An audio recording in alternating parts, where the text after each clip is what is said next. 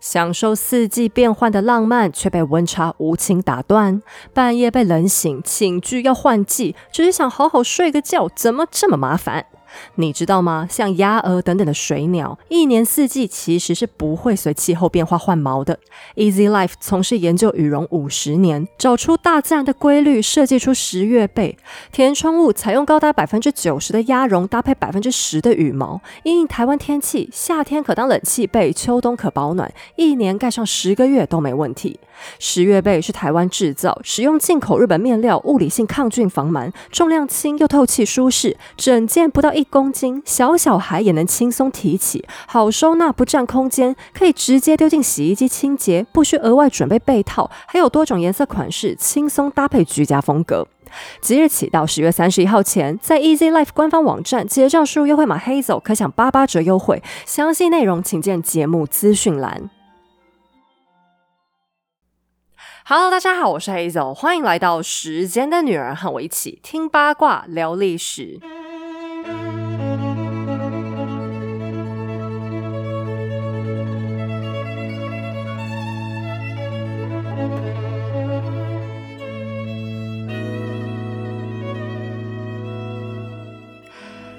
今天是一个讲小故事的日子，因为我们罗曼诺夫讲完了嘛，然后我一时之间就也还没想到下面要去哪里，因为因为因为一方面我也是想休息一下啦。每次讲完断代史，我真的都有种元气大伤的感觉。哎，讲故事讲久了，说真的也是会有点感情，我是不是很有病？我根本就不认识这些人，就搞得好像他们是我隔壁邻居一样。没有，我搬家的时候还不 care 隔壁邻居，我还比较喜欢历史人物呢。那我也是有准备其他的大主题啦，只是说最近就想要先讲一些零零碎碎好玩或者奇怪的东西。其实讲小主题啊，严格说起来是比。讲大系列更累的，因为断代史通常我拿一份资料，可能你可以用个三五集都 OK 吧。但小故事我真的是每一次都要重新找。但无所谓，因为这是很好玩的事情，所以我还是做的挺津津有味的。那如果说大家有特别想听什么小主题的话，我在脸书粉专有置顶一篇文章，你们可以在那边贴文下面许愿。哎，但是啊，讲一下是小主题哦。什么叫小主题呢？我拜托各位真的不要再讲什么麦迪奇家族之类的，这哪里小？每一个两三个月应该是完全讲不完的。我需要那一种啊，大概最多三集可以讲完的东西，就像之前纳尔逊跟。A 码一样，或者是呃一两集之内可以讲完的，我觉得也很棒。那如果说你可以附加提供我基本的参考书目，我还会隔空向您鞠躬行礼，太感谢了。好了，重点是真的不要再跟我说什么麦迪奇家族，我真的求求你们，我真的是因为找不到适合的参考资料，不然我早就把它做出来了。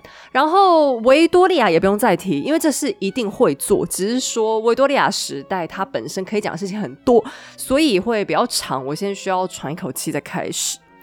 啊，说到这个，老实说啊，这次搬家我真的是有一种元气大伤的感觉。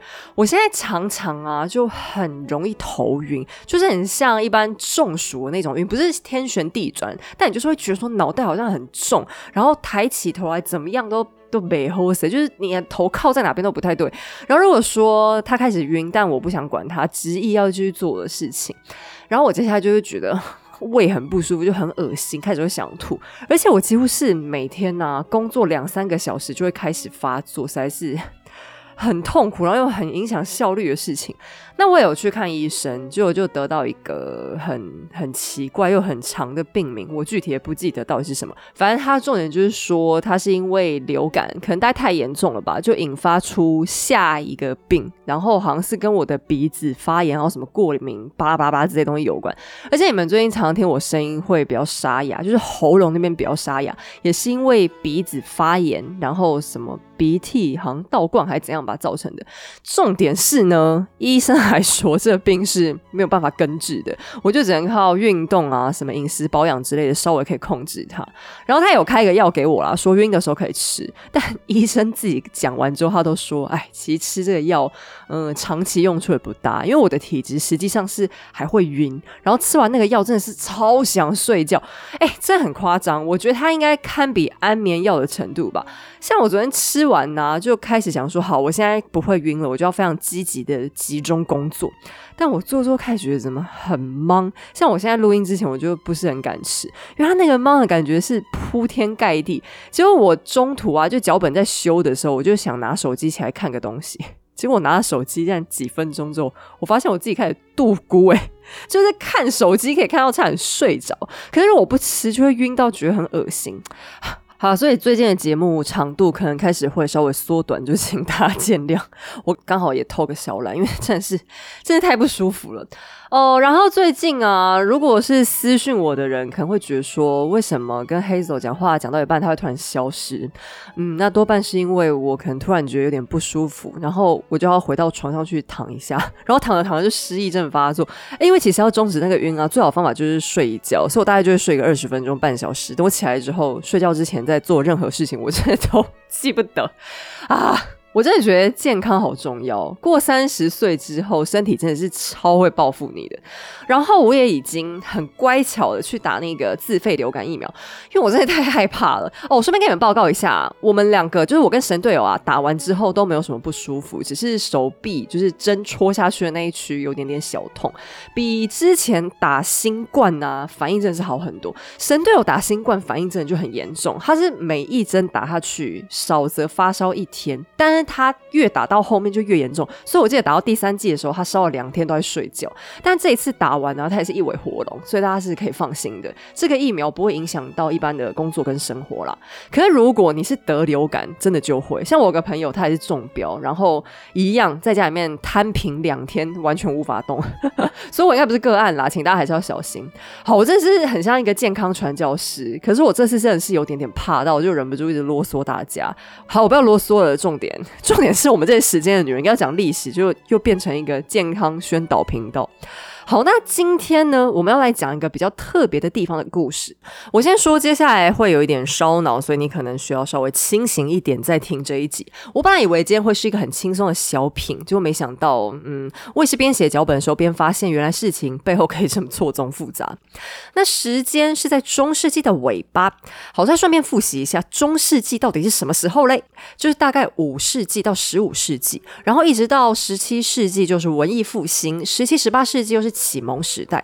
但为什么我要特别强调什么是中世纪呢？因为很多人只要讲到欧洲的古时候，动不动就会觉得说，通通都叫中世纪。实际上不是啦，中世纪前后加起来大概就是十个世纪这么长。实际上，欧洲发展的状态跟文艺复兴还有启蒙来说，细节上是差非常大的。相对来说，中世纪比较不文明，特别中世纪的前期还直接有个别称叫做“黑暗的时代”，原因是它是由西罗马帝国的灭亡。起算的，所以原本很多比较进步的东西都因为战乱而消失，欧洲也陷入分裂。那越是战乱，人民越痛苦，教会的权力也会越大。同时，伊斯兰教徒也趁虚而入，又引发了更严重的战乱恶性循环。而我们今天要讲述的故事呢，就是在这个时代背景之下，十四世纪的葡萄牙。和大多数欧洲国家不太一样的是，葡萄牙的历史当中有一段时间直接受到穆斯林统治。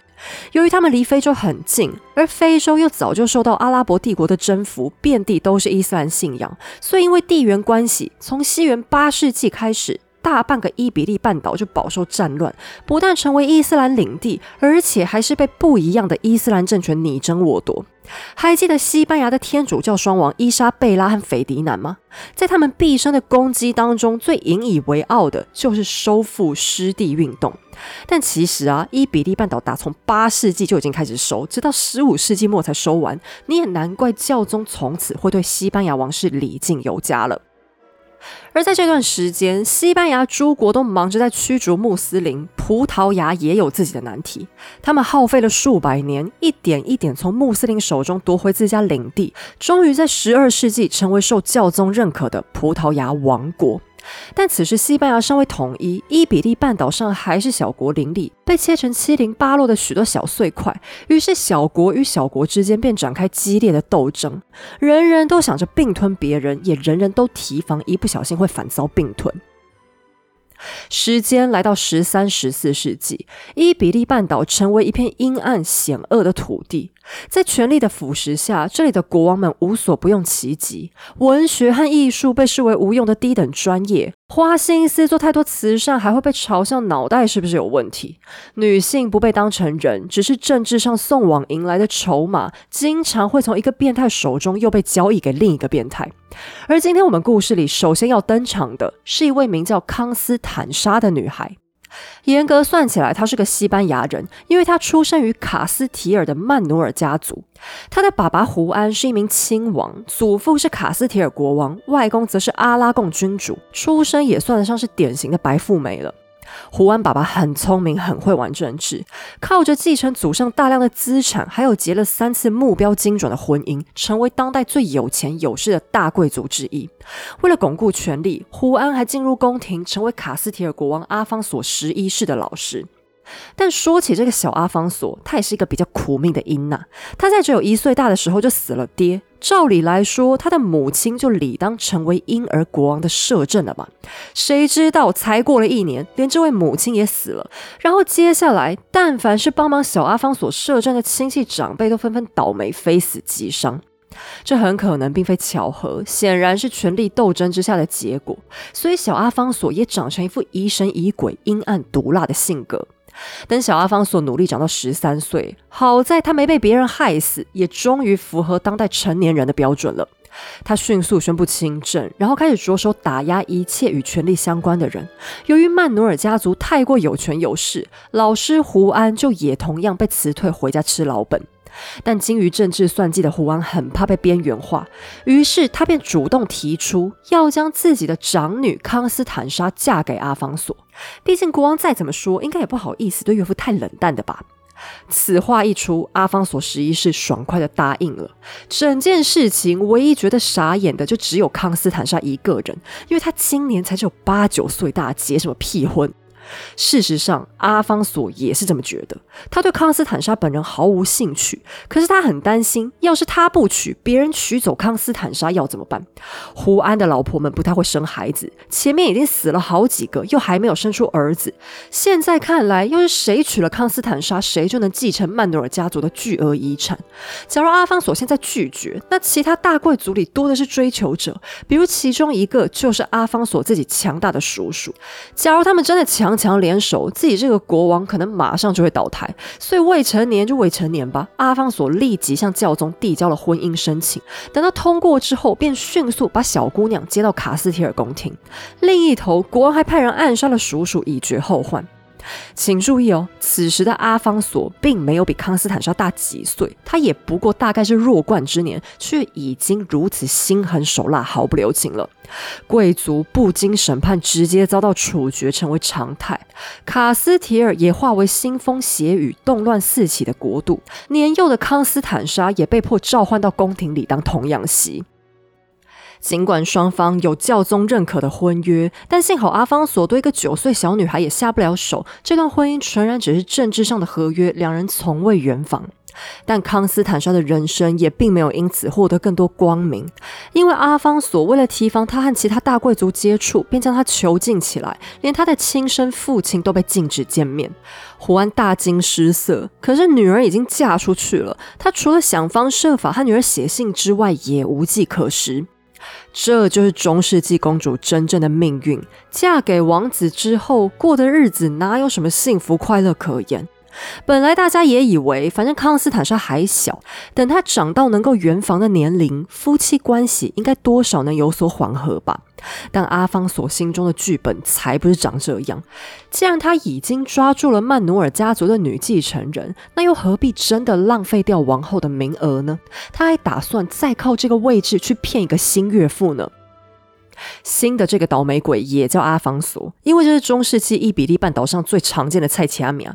现在来的这个阿方索呢，是葡萄牙国王阿方索四世，我们先叫他老方好了，因为他都已经准备当岳父了，年纪当然比较大嘛。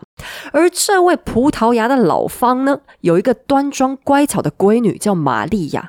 玛利亚是什么样子并不重要，重要的是葡萄牙很大，在中世纪他们的军队还以骁勇善战闻名，正是卡。斯提尔的小阿方所需要的盟友，于是就在康斯坦莎婚后的两年，小阿方索突然正式解除了他们名存实亡的婚姻关系，改迎娶葡萄牙的玛利亚为后。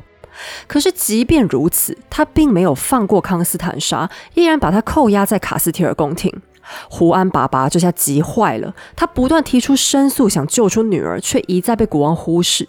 他气得想复仇，拼命发动一场又一场的战争，希望能把女儿救回家。可惜孤掌难鸣，女儿依旧是国王的囚徒。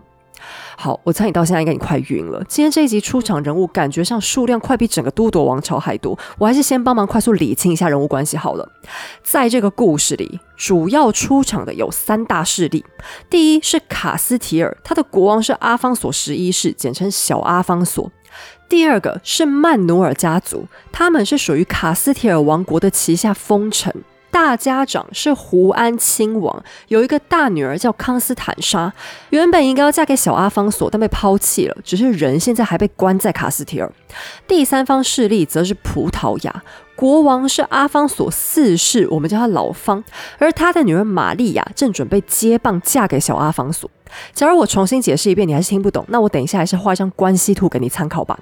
总之呢，现在康斯坦莎年仅十一岁，守身如玉，嫁妆丰厚，还是一个大贵族的长女，她当然不可能没名没分的被埋没在卡斯提尔。想得到她，唯一的障碍就是人不自由。为了拯救爱女，胡安干脆再度开始为她寻找下一任丈夫。她必须找一个绝对强大的亲家做政治盟友，这样才有重新进攻的本钱。幸好小阿方索的脑部好像真的有点问题。所谓不看僧面看佛面，可是等他娶了新老婆玛利亚这个超级白富美，居然照样给对方脸色看。原因是小阿方索已经爱上了一名叫埃琳诺的年轻俏寡妇。埃琳诺年仅二十，比阿方索大了一岁。她有一张非常美丽的脸，身上还有莱昂王国的血统。莱昂现在是西班牙北方的一个大都市。你如果旅游到此，可以看到很多古罗马时期的遗迹和哥德式建筑，曾经是一个历史非常悠久的王国。埃琳诺与生俱来的优雅和美貌，在第一次见到阿方索的时候，就征服了年轻国王的心。但你也真不知道该骂阿方索是个渣男，还是夸他专情呢？因为他就这样爱着埃琳诺，爱了一辈子，同时也把原配妻子玛利亚当成空气。他公开和埃琳诺出双入对，卡斯提尔宫廷也俨然将埃琳诺当成真正的女主人。玛利亚对此非常愤怒，就像大多数的贵族女性一样，她并不是丝毫无法容忍丈夫出轨，但阿方索的做法简直让她颜面尽失。你就不能学学其他国王，私下偷个情就好了吗？于是，她向丈夫提出要求，不要再带着埃琳诺公开亮相了。但谁知阿方索非但大条不甩，还剥夺了玛利亚管理宫廷的权利，大小事都改由埃琳诺做主。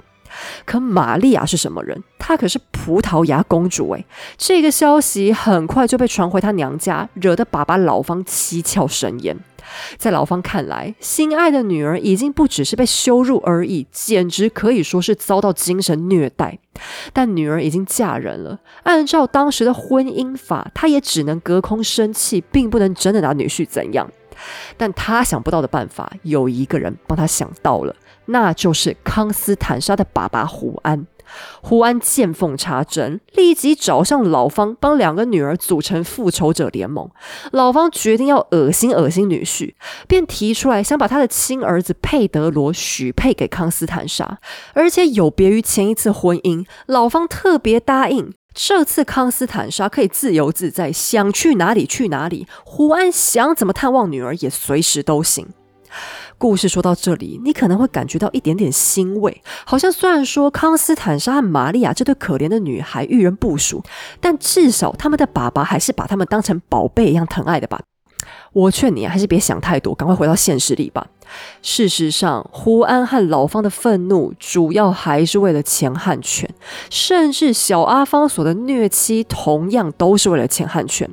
玛利亚不受夫家待见。背后的原因是老方本来在谈婚约的时候和女婿达成协议，每当卡斯提尔需要对抗非洲伊斯兰军队的时候，葡萄牙就应该和他们组成联盟，出兵提供帮助。可是事到临头，老方却突然开始装聋作哑。这段婚姻本来就没有爱情，现在岳父又主动背信弃义，阿方索当然没有好脸色了。而胡安所谓的疼女儿，恐怕更心疼的是女儿丰厚的嫁妆。假如康斯坦莎持续被扣押，那他带去卡斯提尔的那些土地和钱就会落入国王之手，胡安的政治投资就等于打了水漂。此外，他本来是想借由女儿的婚姻保障家族权势，结果现在的窘境岂不是反而在告诉全世界？曼努尔家族已经被国王抛弃了吗？或许他的确也为康斯坦莎的处境而担忧，但真正能够让他一再发兵的关键还是现实问题。而对葡萄牙的老方来说，问题就更显而易见了。因为小阿方索对玛利亚的羞辱，不就等于是对葡萄牙的公开羞辱吗？他本来还想透过女儿，把一些葡萄牙贵族以陪嫁的名义塞进卡斯提尔探听消息，其中要是出了几个更优秀的人才，还能趁机把持一下朝政。现在眼看希望落空，老方当然要改透过儿子，从康斯坦莎身上重新大捞一笔了。于是，在新娘仍然被绑架中的情况下，葡萄牙和曼努尔缔结婚约，双方讲定新娘子原本的嫁妆全都会归新夫家所有。葡萄牙和曼努尔家族永结为好，这桩婚姻当中生出的第一个儿子将继承葡萄牙王位。第二个将继承曼努尔。假如他们只生出一个儿子，那曼努尔也同样会归第一个儿子同时拥有。康斯坦莎可以任意管理名下的庄园，土地上的收入也能自由花用。比起来，这场婚约给女方的条件比上次简直是好了十万八千里不止。但事情哪有这么简单？显然，卡斯提尔的阿方索不会喜欢这个盟约。大概是为了把他气死吧。老方和胡安在婚约当中还特别加了一个条款，那就是无论如何，曼努尔家族保证不会有一分钱变成卡斯提尔的资产。胡安的态度是他宁可让葡萄牙把自家整锅端走，也打死不向小阿方索投降。而且他想啊，葡萄牙实力那么坚强，还是女儿名正言顺的夫家，卡斯提尔再怎么不要脸，应该也不敢不放人吧。但是请注意哦，曼努尔家族实际上是属于卡斯提尔的贵族，小阿方索理应是胡安上头的大领主。照理来说，假如一般贵族家庭真的搞到绝嗣，没有孩子能继承，那他的家族资产就会直接被上面的老板收走。大领主可以随心所欲决定要自己留着，或是再拿去做人情，拉拢其他贵族。所以有的时候，那些国王们根本什么都不必做，在家躺着等，莫名其妙就会发一笔横财。而中世纪的医疗又不发达，所以这类生不出孩子的事情，其实比你想象的更频繁发生。胡安现在为女儿做的婚姻规划虽然合法，但也等于间接从卡斯提尔这里挖走一块肥肉去送给外人。小阿方索自然火冒三丈。他这个人还特别流氓。既然胡安的法律程序没有问题，那他就决定要直接靠蛮力解决。于是他干脆把康斯坦莎严严密密的关在一座城堡里，想借由拖延时间不放人，让葡萄牙对这场结盟失去兴趣。但胡安这次无论如何都不能再退让了。这个时候恰逢他的妻子刚好去世，你试想一下。可怜的小康斯坦莎此时还只有十一岁，已经是一个失婚妇女不说，还孤身一人留在对她毫不友善的异乡两年。现在开始，她失去所有的自由，然后突然连亲妈都过世了。假如康斯坦莎是个二十一世纪的小孩，我真的都快要掏钱捐款给她。但康斯坦莎的心情如何一点也不重要，重要的是曼努尔夫人的位置现在空出来了。胡安马不停蹄，赶忙又去找另一个卡斯提尔大贵族联姻，他们直接将康斯坦莎抢了出来。葡萄牙为了表示决心，还率先让佩德罗王子隔空办了一场代理婚姻，宣誓他们的所有权。小阿方索起初当然不甘心道口的鸭子飞了，再次挑起战争。可是，在胡安爸爸携带强大盟友的威力之下，也在远方教宗的再三呵斥之下，他终于认输，签了个协议，双方握手言和。我那个小前妻也还给你们，嫁妆什么的就当我没说，一起带回去吧。作为回报，老方也终于同意会出兵协助卡斯提尔对抗伊斯兰教徒，最后和女婿联手打了一个漂亮的胜仗，基督徒大显神威。胡安眼看女儿自由了，一高兴之下，又从口袋里多掏出了八十万金币给康斯坦莎添妆，庆祝这个新婚约终于水到渠成。同时，他也向卡斯提尔国王表示忠心：“我们曼努尔会代表大家好好和葡萄牙打好关系的，希望老板您以后再也别闹事了。”剧情走到这里，你是不是觉得好像挺皆大欢喜的？康斯坦莎起初也是这么认为，毕竟他已经倒霉了这么久，没道理会永远这样倒霉下去的吧？可他做梦都不会想到，曾经在葡萄牙的玛利亚身上发生的烂事，居然也准备降临到他的头上。西元一三四一年，曼努尔的康斯坦莎出发前往葡萄牙。这个时候，距离他第一次结婚时离开娘家，已经过了整整十五年囚犯一般的生活。现在，他终于能满怀期盼的准备展开新人生。作为一桩豪门联姻的女主角，长辈们都很愿意出来帮她撑场面。爸爸胡安给她准备了庞大的阵仗，派出一大票贵族过去陪嫁。公公老方也给足了面子，拿出两个城市送给儿媳妇，作为交换巨额嫁妆的代价。准新郎佩德罗等在葡萄牙的边境，亲自迎接新婚妻子。和第一次婚姻相比，康斯坦莎可谓极尽风光，享尽了尊荣。然而，事情就在他和佩德罗才刚碰面的那一刻就出了岔子。佩德罗原本还带着彬彬有礼的笑容走上前，他浅浅的看了康斯坦莎一眼，似乎对妻子相当满意。可是，当他再扫视了现场一整圈，脸上却突然出现了一个奇怪的神情，好像有点震惊，好像有点呆滞，又好像是有点恍神。总而言之，就好像站在他眼前的康斯坦莎瞬间就不重要了。人们明显能感觉到王子的心不在焉。原来，在陪嫁的侍女当中，康斯坦莎带了一位亲戚，名叫卡斯楚的伊内斯。也不知道胡安爸爸到底是少了根筋，还是想要特别展现一下诚意，他竟然允许一个天仙角色一般的伊内斯陪着女儿来结婚。佩德罗几乎才看了他一眼，就连路都快走不动了。有关于佩德罗王子，他是家中的长子，又很健康，所以注定会成为将来的葡萄牙国王佩德罗一世。佩德罗 （Pedro） 这个名字，你听起来可能觉得挺新奇的，对吧？但他其实也就是伊比利版本的彼得啦。有关佩德罗王子到底是什么样子、什么性格、有个怎样的童年，基本上也不是有很多人在意。他的人生似乎是在康斯坦莎一行人抵达葡萄牙之后，才猛然爆发出亮点的。唯一比较明确的是，佩德罗的母亲也是一位卡斯提尔公主，所以他和康斯坦莎之间也是一桩血缘关系相当紧密的乱伦婚姻。当初还是教宗特别许可，否则按照教会法规，他们是不可以结婚的。而而且佩德罗自己本身也是近亲通婚的产物，你就知道，其实早在哈布斯堡之前，伊比利半岛上的贵族们本来就很爱搞蓝血进化这一套了。至于伊内斯，非常难得的，她的生平作为一个女性，反而比佩德罗更广为人知。在现在的葡萄牙，她的故事连一般小学生都很熟悉，而她甚至其实是一个西班牙人。至于她为什么会这么红，这个原因你待会听下去就知道了。有关伊内斯，你首先该知道的是，她极度美貌。她有一头金色的卷发和湛蓝的眼睛，可是她最为人熟知的，还是她如同牛奶一般丝滑透亮的肌肤。伊比利半岛上，由于长期和亚洲、非洲有领土纠纷，欧洲基督徒本就特别看重蓝血白肤的高贵。而伊内斯的肤色，据说是白到，当他在喝红酒的时候，都能隐约看见他的脖颈之间有红色的液体在流动。纯净无瑕的雪白，也更加衬托出他金发的闪闪发光，使得伊内斯拥有仿佛维纳斯走入人间一般的震撼之美。想做个美人，漂亮的肌肤好像已经是不可或缺的入门槛。我们虽然未必要追求做个绝世美女，但拥有一张细嫩无瑕的脸皮，总是令人心旷神怡的嘛。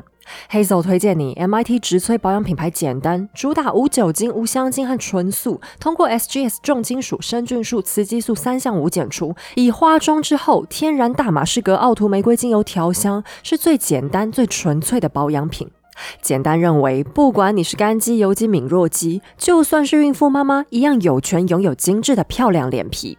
随着天气变换，简单的高效复活精粹是能帮助换季时保湿锁水镇定的保养油，以辣木籽油、荷荷巴油和芦荟油三款天然植萃油调和而成，能抚平干荒、淡化细纹。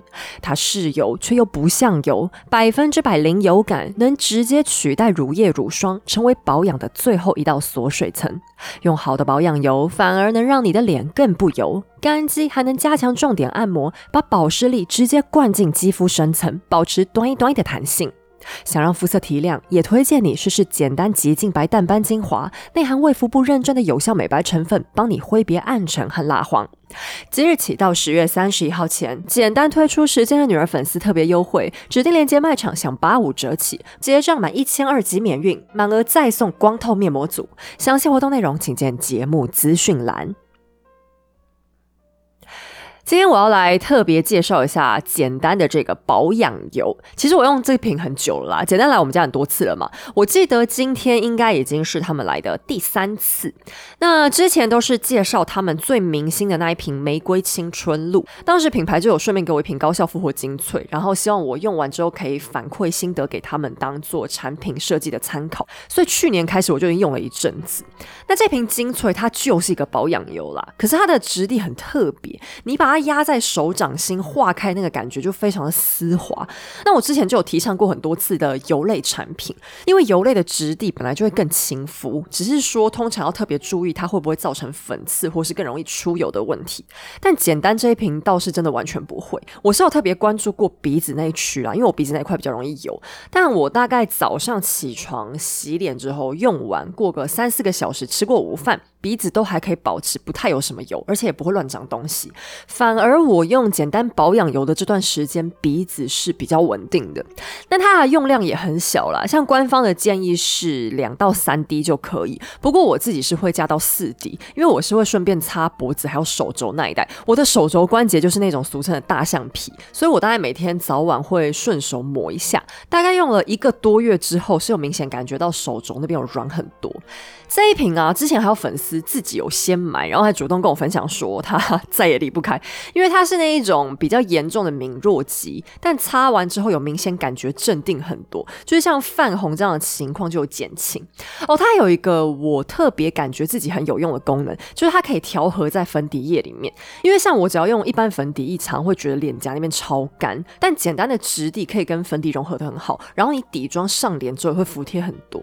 那另外我还想稍微讲一下他们。那个极净白淡斑精华，我先老实说，我个人真的没什么斑，因为可能我还没生小孩吧。反正我脸上目前就真的没有长出什么斑。我很想要测试这一点，可是就没有东西可以测。然后我有讲过，我自己是不太迷信美白的。虽然像伊内斯那样白成一个雪人，好像挺厉害的，可是我倒是没有特别推崇女生一定要很白泡泡那样。但简单这一瓶啊，它有一个另外让我很惊艳的地方，就是它擦完皮肤会变得很透，不是变薄的那种透，是。色调变得很清透，光泽感跟色调会改善很多。我觉得这比美白重要多了，因为这就是皮肤很健康的反应嘛。那简单，他们有特别推一些组合，我是还蛮推荐你们可以连青春露一起带，因为青春露就是给点喝水的基础嘛。好了，这几项好用的保养品就推荐给大家啦。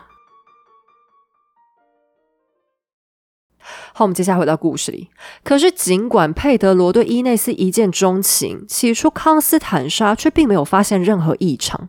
佩德罗毕竟是葡萄牙的王储，他知道，假如才刚新婚就明目张胆的出轨，那卡斯提尔一方必定会倍感羞辱。他按照所有贵族继承人被规划好的人生路线，尽可能强迫自己和妻子同床。康斯坦莎也不负众望，在婚后一年多就怀孕，生下了一名可爱的公主。可是佩德罗毕竟只是个十九岁的年轻男孩，伊内斯更是还不到十五。少男少女本就不多的理智，终究抵挡不了他们的血气方刚。在私底下，两人已经展开了一场疯狂的热恋。他们会在四下无人的花园里密会。可是你以为花园很大吗？以前贵族生活很无聊，也，没事就都跑去逛花园，所以这段恋情很快就搞得众人皆知了。佩德罗的自制力很快就开始不够用，他满心满脑都只有伊内斯，原配康斯坦莎当然被抛到一旁。只有佩德罗想到自己必须得生个儿子的时候，才会想起来要去光顾老婆。爸爸老方对此非常不开心，他很担心远方的胡安如果知道女儿又遭到冷落，心里免不了会多想。可是老方也是个聪明的父亲，他想啊，年轻的男孩子谁不爱滚个花丛？过段时间搞不好自己就会情淡了。假如现在做家长的马上插手，弄不好反而会引发孩子的逆反心理，越拆越不散。所以他起初只是安慰安慰儿媳妇的情绪，然后努力祈祷佩德罗会自己扎性大发抛弃女友。但老方好像忘了。他自己就是个出了名的情种，他老婆也就是佩德罗的妈是卡斯提尔的公主碧翠丝。老方自从十六岁结婚之后就情根深重，眼睛里只看得见碧翠丝。他也是极少数没有过任何私生子的中世纪国王。可是因为碧翠丝是合法的大老婆，所以老方没想过自己的专情遗传给儿子之后用错了地方，就惹出大麻烦。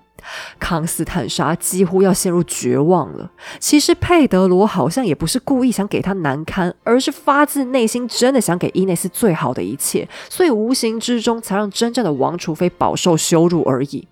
康斯坦莎也试图做些什么挽回丈夫，可是作为一个大家闺秀，她也拉不下脸当面和丈夫吵架，只好想出了一个非常委婉的方式，想做最后的挣扎。就在她结婚四年以后，当康斯坦莎终于生下一个儿子，她便主动邀请伊内斯来当小孩的教母。他这个招数啊，我猜你一定看不懂，对吧？原来在天主教习惯当中，孩子的教父教母会直接被视为真正的家庭成员，类似变成亲生父母的兄弟姐妹。所以，假如佩德罗在和教母伊内斯纠缠不清，就等于在乱伦了。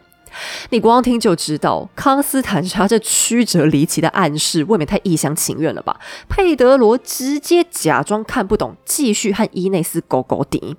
其实，一个人如果变了心，那是十匹马都拉不回来的。爱与不爱之间，本来就不是理智问题啊。假如佩德罗能选，他肯定也很想选择和爸爸一样，跟合法妻子海枯石烂一番。可是他就是对伊内斯爱到底。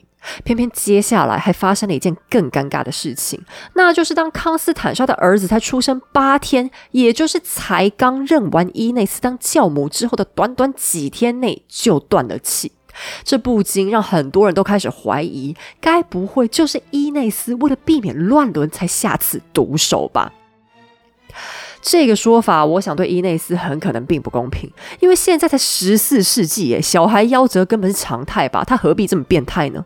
但不管真相如何，总之老方爸爸终于对这场婚外情发怒了。不过这也倒不是因为他怀疑孙子是被害死的，而是因为如果事情再继续这样发展下去，葡萄牙恐怕才会先被害死。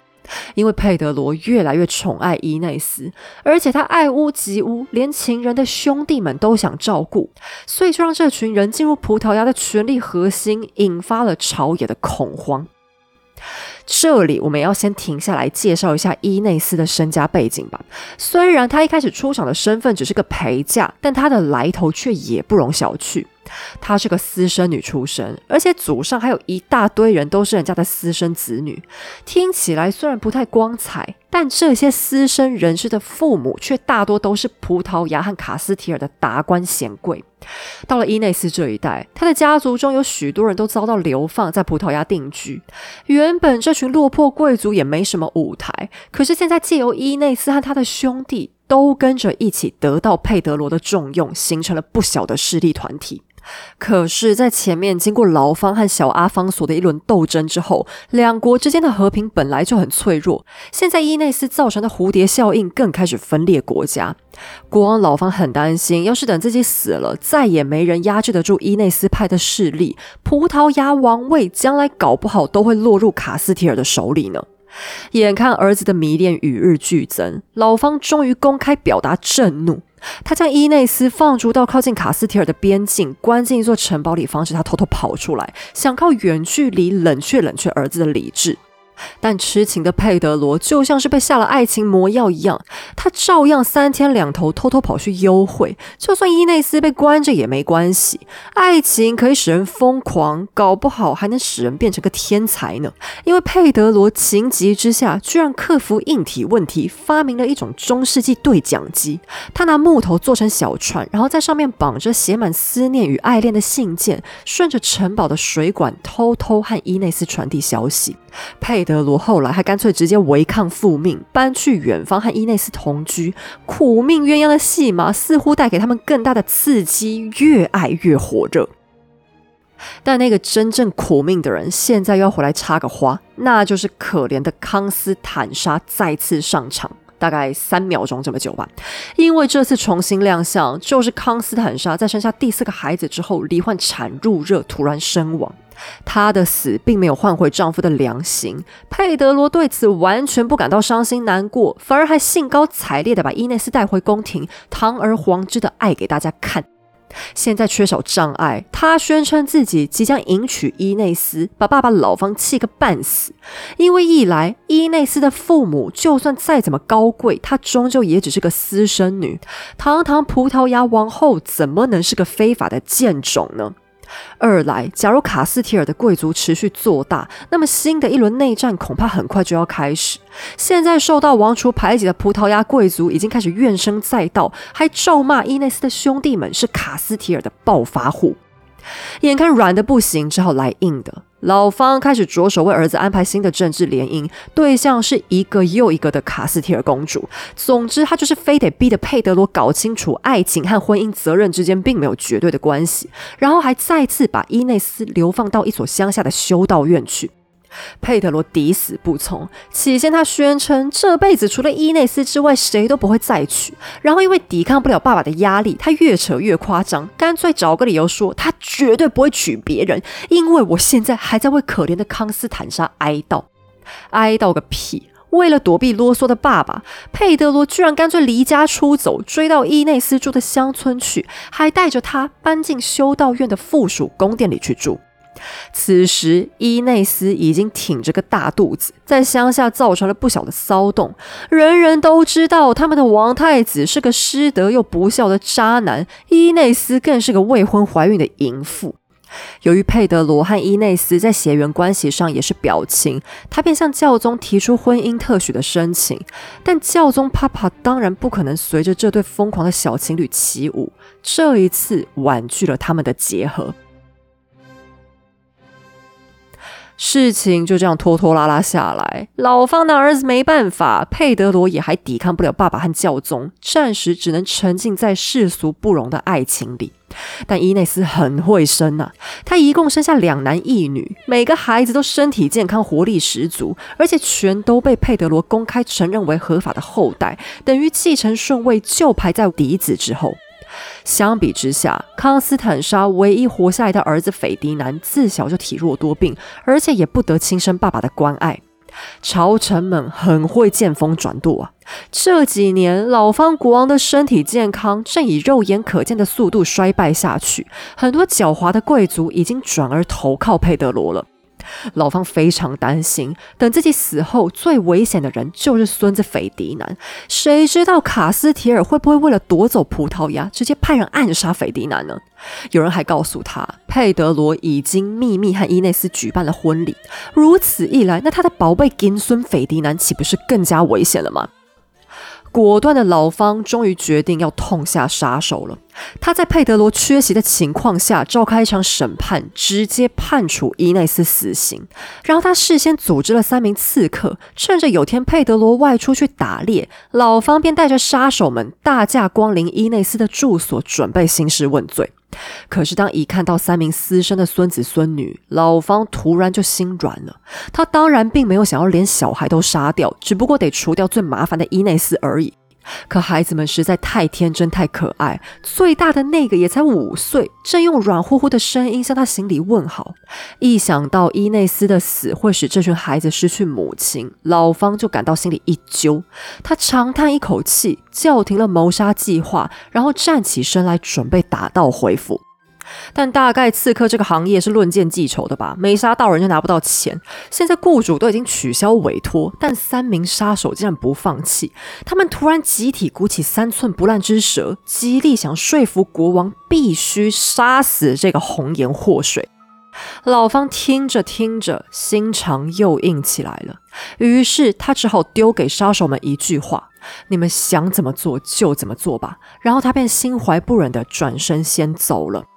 刺客们得到许诺，抓住伊内斯就是一轮猛刺，然后还拔剑将他的头颅整颗割下来。年仅二十九岁的美人就此香消玉殒，而他身边甚至还有一个孩子，被迫亲眼看着母亲血溅当场。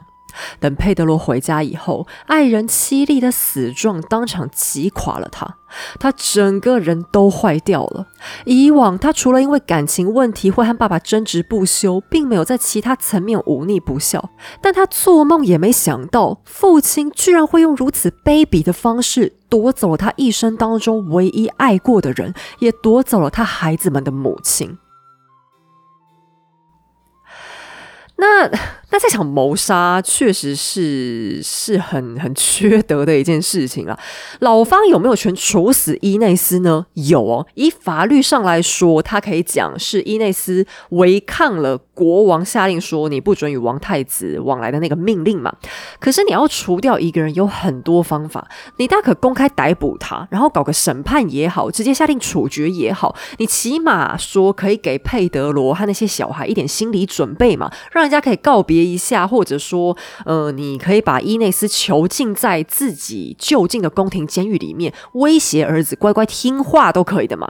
可是老方这一种偷袭式的处决实在太突然了。你任何人在毫无心理准备的情况下，突然回家，而且还是回家哦，看见自己最爱的人被这样。恶意残杀，然后搞得那头哎头都不见了，这一种剧烈的打击，谁受得了呢？于是佩德罗崩溃了，理所当然的崩溃了。他直接起兵造反，目的既不是为了权力，也不是为了提前登基，单纯只是想为爱复仇。可惜他还太嫩了。经过一年多的内战，佩德罗的军队苦苦挣扎，却依旧打不过经验老道的父亲。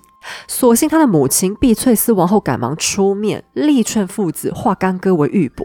佩德罗看在妈妈的面子上，才总算投降了。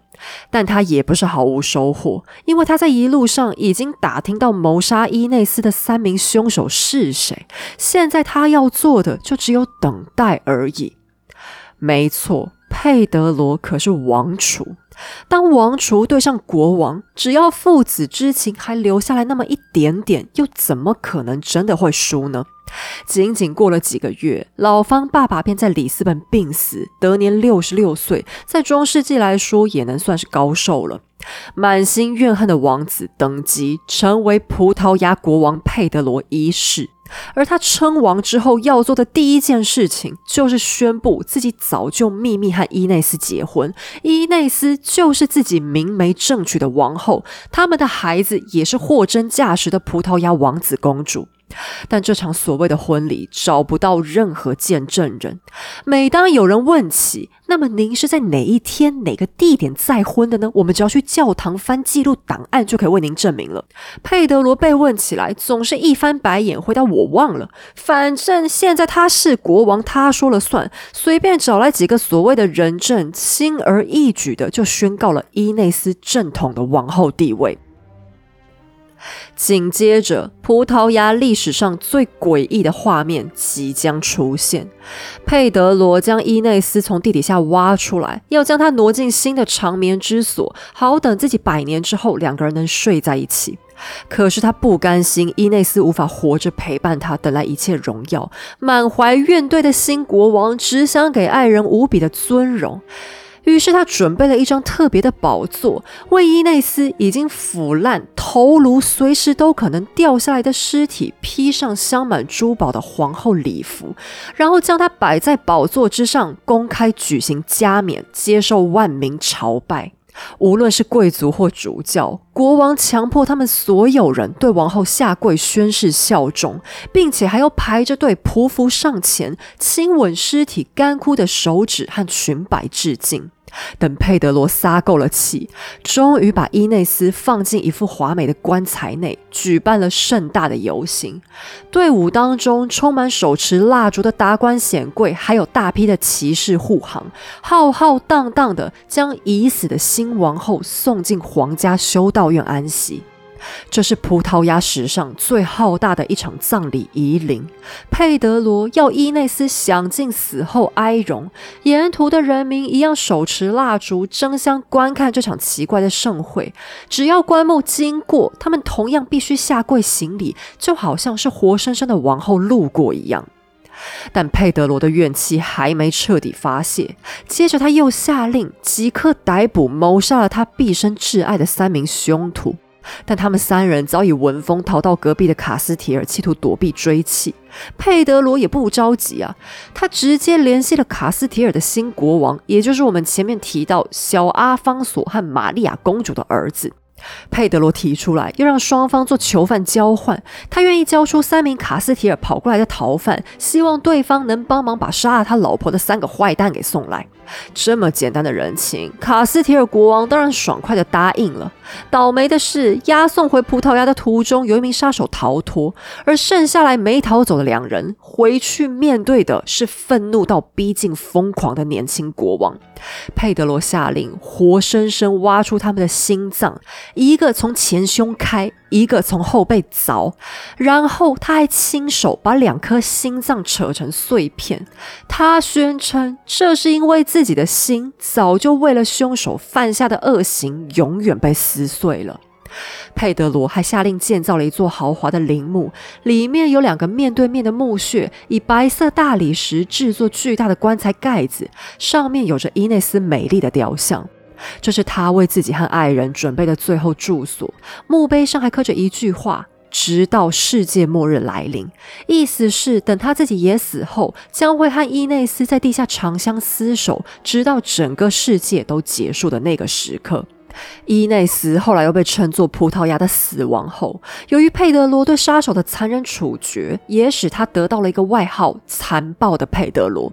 只不过他本人却得意洋洋地改称呼自己为“正义的佩德罗”，因为他尽力为自己和妻子寻求了正义的结果。伊内斯的故事成为葡萄牙最家喻户晓的传说。假如你有机会去旅游，想亲自感受一下这个有点美丽又有点诡谲的故事，那就可以去到葡萄牙中部的科因布拉市，造访出名的眼泪庄园。据说伊内斯就是在此处惨死，庄园中的喷泉也是伊内斯的泪水汇集而成。假如你运气够好，或者说是够衰的话，还能有机会在此处看到伊内斯飘荡不肯离去的幽魂哦。或者你也可以造访阿尔科巴萨修道院，瞻仰这对有情人壮丽的陵墓，看看能不能感受一下中世纪传说当中那最至死不渝、跨越生死线的爱情吧。八卦时间。今天我们要讨论的第一个八卦是：刚才讲的这个故事是真的吗？佩德罗真的让人亲吻已经腐烂掉的尸体吗？伊内斯又不是别人杀的，他这样迁怒所有人亲尸体，很像一个神经病呢。所谓事出反常必有妖。假如你刚才在听故事的过程当中，总觉得有种似曾相识又不太真实的味道，那么恭喜你，你的直觉是正确的。佩德罗确实是深爱过伊内斯，他也确实有为伊内斯报仇、挖人心脏。刚才故事当中有九成五的剧情都是真的，唯一的谣言就是他让尸体公开接受加冕。这个段落实际上最早是在十六世纪的一出戏剧当中出现。剧作家之所以会有这个巧思，很可能是因为当年那一场夷陵的庆典办得太过盛大，才引起许多的遐想。由于这个故事太引人着迷，后来以讹传讹，就渐渐被误当成真正的历史了。但是十六世纪，你有没有隐约想起这个时代的哪个大人物了？十六世纪正是莎士比亚大红大紫的时代。有人说佩德罗与伊内斯就是伊比利版本的罗密欧与朱丽叶。确实，你也可以从故事里找到很多雷同的蛛丝马迹，包含葡萄牙和卡斯提尔紧张的关系，因为家族问题迫使他们必须分开，还有男女主角爱疯了头，完全无法克制自己。或许文艺复兴时期的群众就是会喜欢这种爱到他惨死的剧情吧。后来，这段离奇的爱情也成为许多艺术家的灵感来源，包含诗歌、绘画、歌剧等等，有几十项的作品。据说，直到今天，在葡萄牙的学校里，仍然经常会有学生演出这段故事。你也不要觉得佩德罗最后杀死凶手的情况很凶残，因为在中世纪有冤报冤、有仇报仇本来就是很正常的。而且除了为爱里亚公之外，其实佩德罗一世在历史上是个风评相当不错的国王。等他真的登基之后，葡萄牙很难得享受了大概十年没什么战争的时光，而且他也是真的挺在乎司法正义的，所以喊他正义的佩德罗也不能算错。有人曾经为他写了一部编年史，在书的最后，作者正。郑重的以这样一句话作结：人们都说，在佩德罗国王统治期间，葡萄牙从未有过这样好的十年。只不过，对大多数后人来说，更感兴趣的大概还是他那奇特的情史吧。但其实他也没有真的对爱人这么死心塌地啦。在伊内斯过世后一年多，他就又和另一位平民女子坠入情网，还生下一个孩子。只能说，或许时间是真的能冲淡一切伤口的吧。接下来，我们第二个要讨论的八卦是，我想要补充故事的另一个面向，讨论一下卡斯提尔那边又发生什么好了。小阿方索在我们故事里出场大半天，我也想顺便交代一下他的结局。在葡萄牙这里，可怜的康斯坦莎最终还是凄凉的离开了这个世界。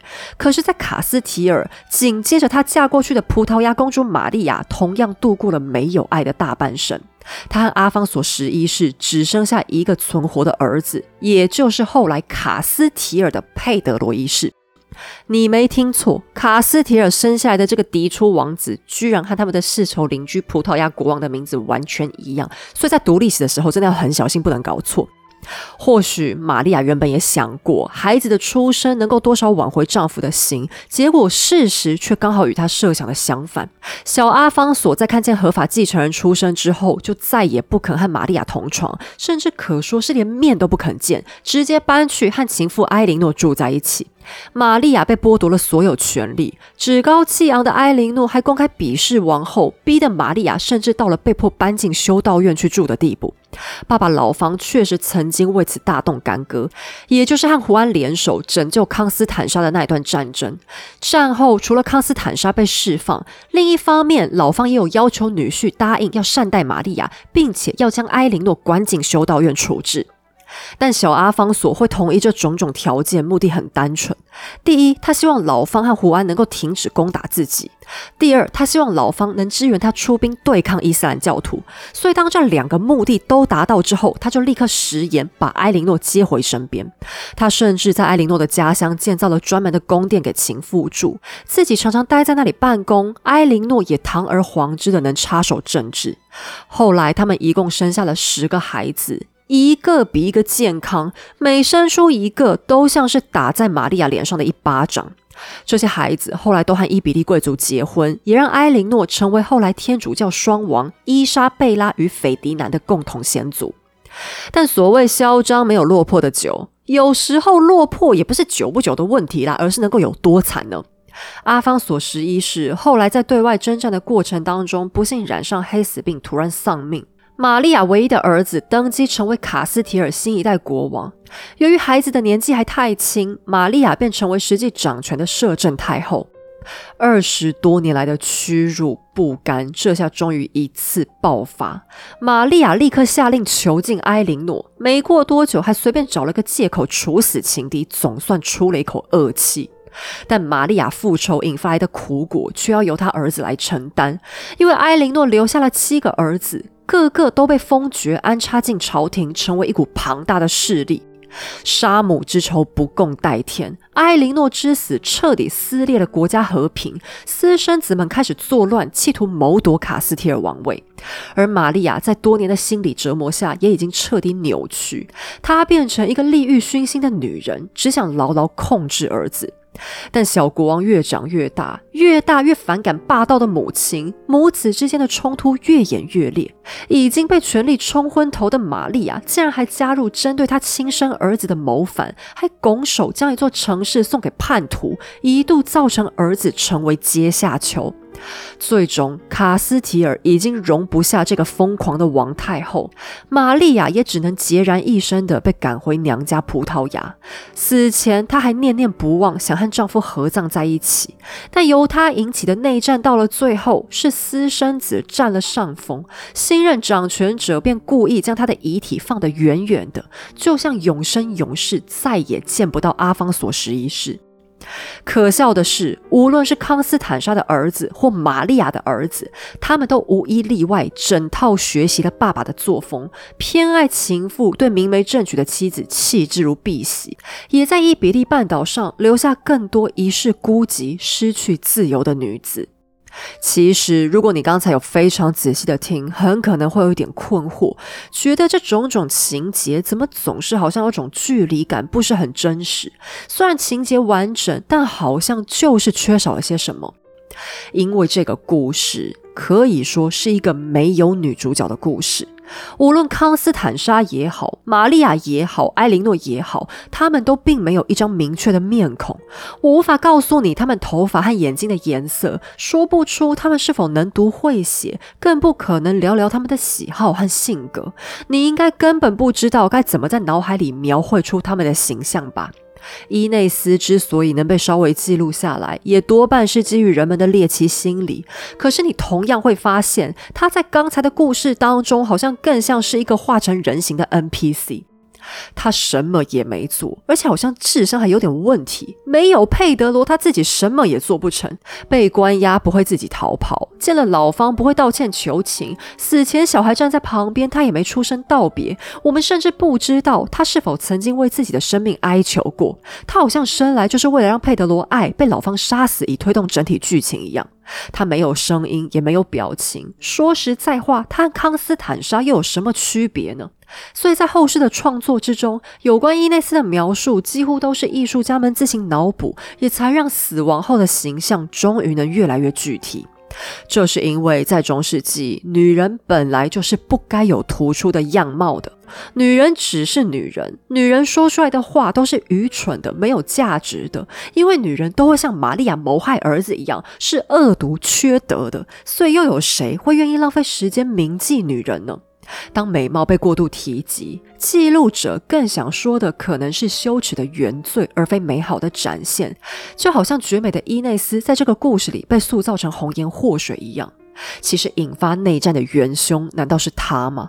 佩德罗作为王储，难道不明白原配妻子的重要性，非得要公开羞辱康斯坦莎吗？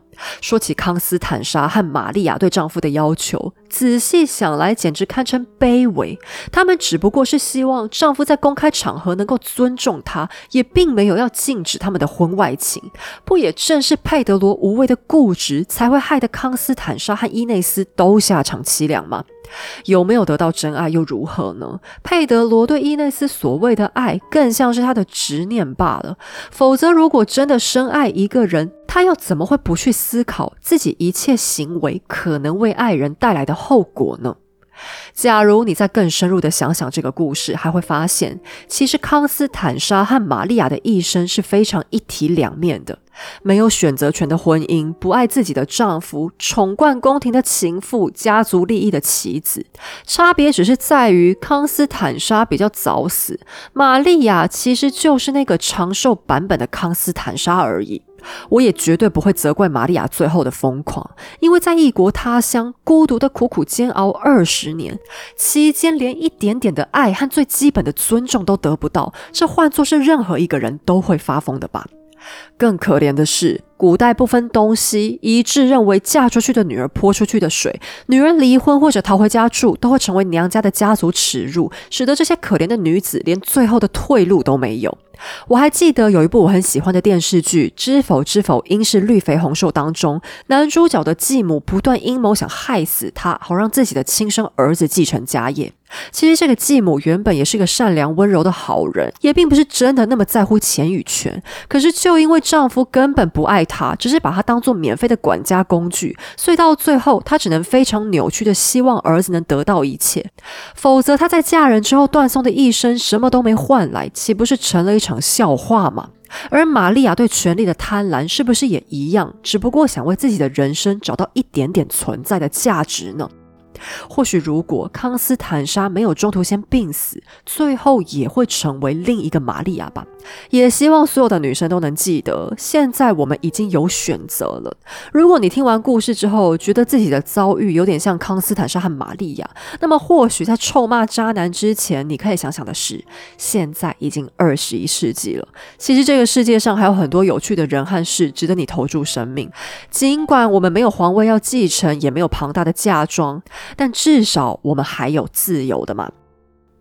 好了，我们今天的节目就先到这里。在此声明，本节目所有内容均来自书籍著作、国内外历史网站资料或纪录片，以逻辑梳理之后呈现给大家。希望你喜欢。喜欢的话，也欢迎顺手点击文字说明页面的赞助连结，请黑走喝杯下午茶，让我可以继续说故事。也别忘了可以去试试看简单的纯粹保养品，像伊内斯白泡泡又咪咪的嫩皮看齐哟。我们下集再见。